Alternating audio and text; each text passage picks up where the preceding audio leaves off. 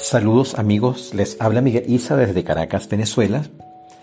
con su programa Radio Parece pero no es. Y le damos continuidad a esta gratísima conversación que hemos ido entregando por partes con nuestra querida amiga Lourdes Sánchez, directora de la Coral Nacional Simón Bolívar de las orquestas juveniles e infantiles del sistema de orquesta. Lourdes, en este proceso eh, de formación siempre hay maestros, personas que marcan un poco tu vida. ¿Nos podrías hablar un poco de, de quiénes han marcado tu vida? ¿Quién sientes que te dio como las señales de que ese era el camino? Y cómo has ido llevando todo ese proceso, sobre todo en esta pequeña revisión que estamos haciendo de tu vida artística. Bien, en esa etapa profesional eh, que es interesante cuando uno comienza como a, echar para atrás la memoria y como a desandar los pasos y darte cuenta pues cuánta gente ha pasado por tu vida y esa gente que, llevas contigo a pesar de que ya no están, ¿no? Eh, creo que, la influencia del profesor Luis Emilio Rondón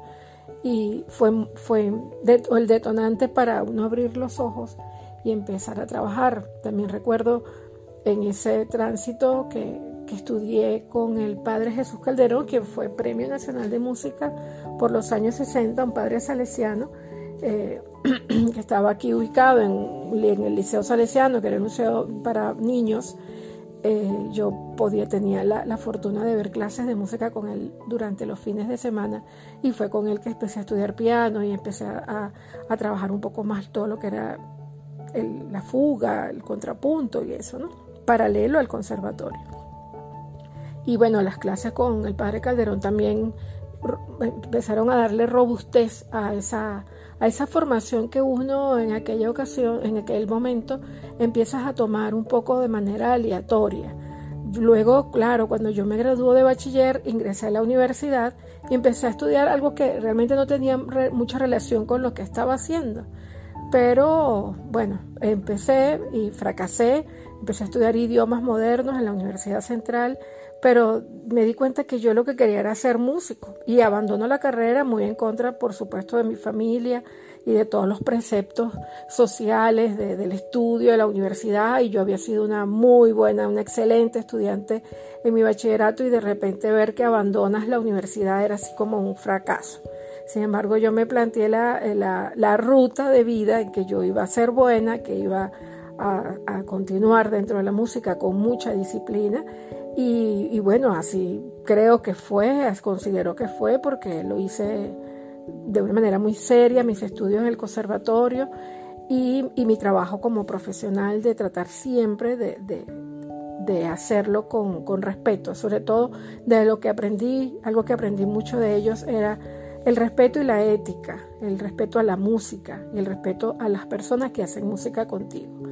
Y, bueno, eso lo llevo conmigo siempre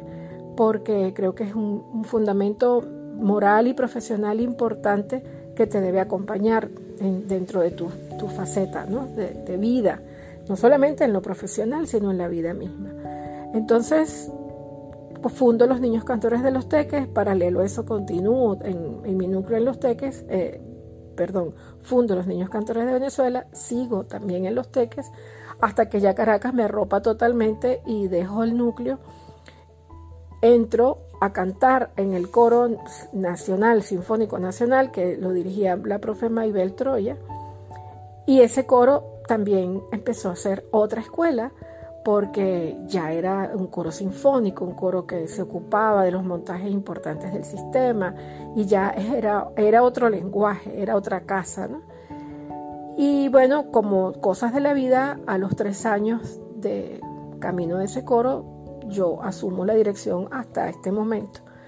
Y, bueno, ha sido una, una educación permanente, una enseñanza de este coro, de aprender repertorios nuevos, de trabajar con maestros orquestales importantes, de yo también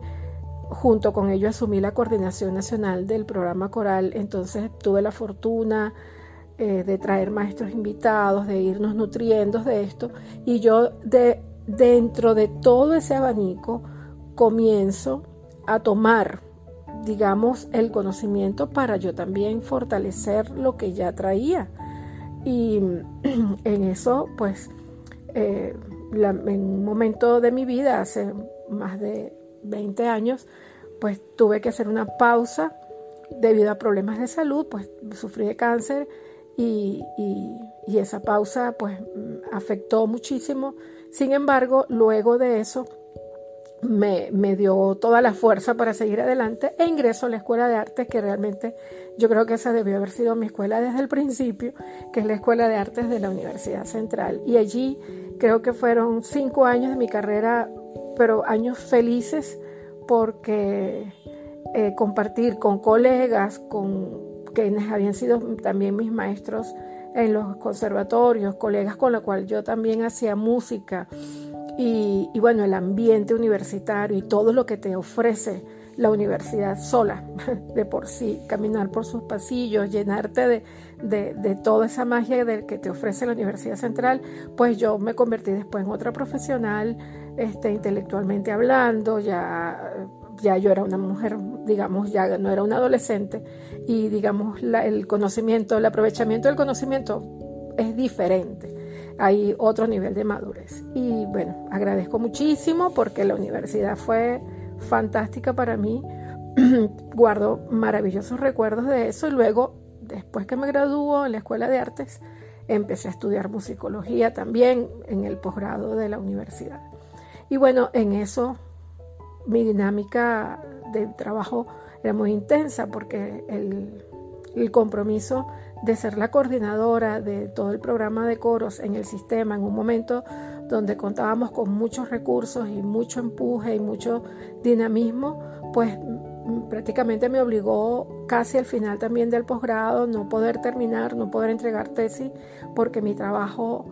y el compromiso en ese momento con el coro, que hacía giras anuales, que había que preparar repertorios, que yo tenía que estudiar, tenía que seguir preparándome, pues eso, la balanza se fue hacia ese lado y, bueno, cosa que no me arrepiento, me ofreció un mundo, o sea, en ese momento, digamos que la vida profesional y artística, pues se, se iluminó y, y me ofreció pues grandes teatros donde dirigir, grandes montajes y bueno, cosa que por supuesto agradezco profundamente.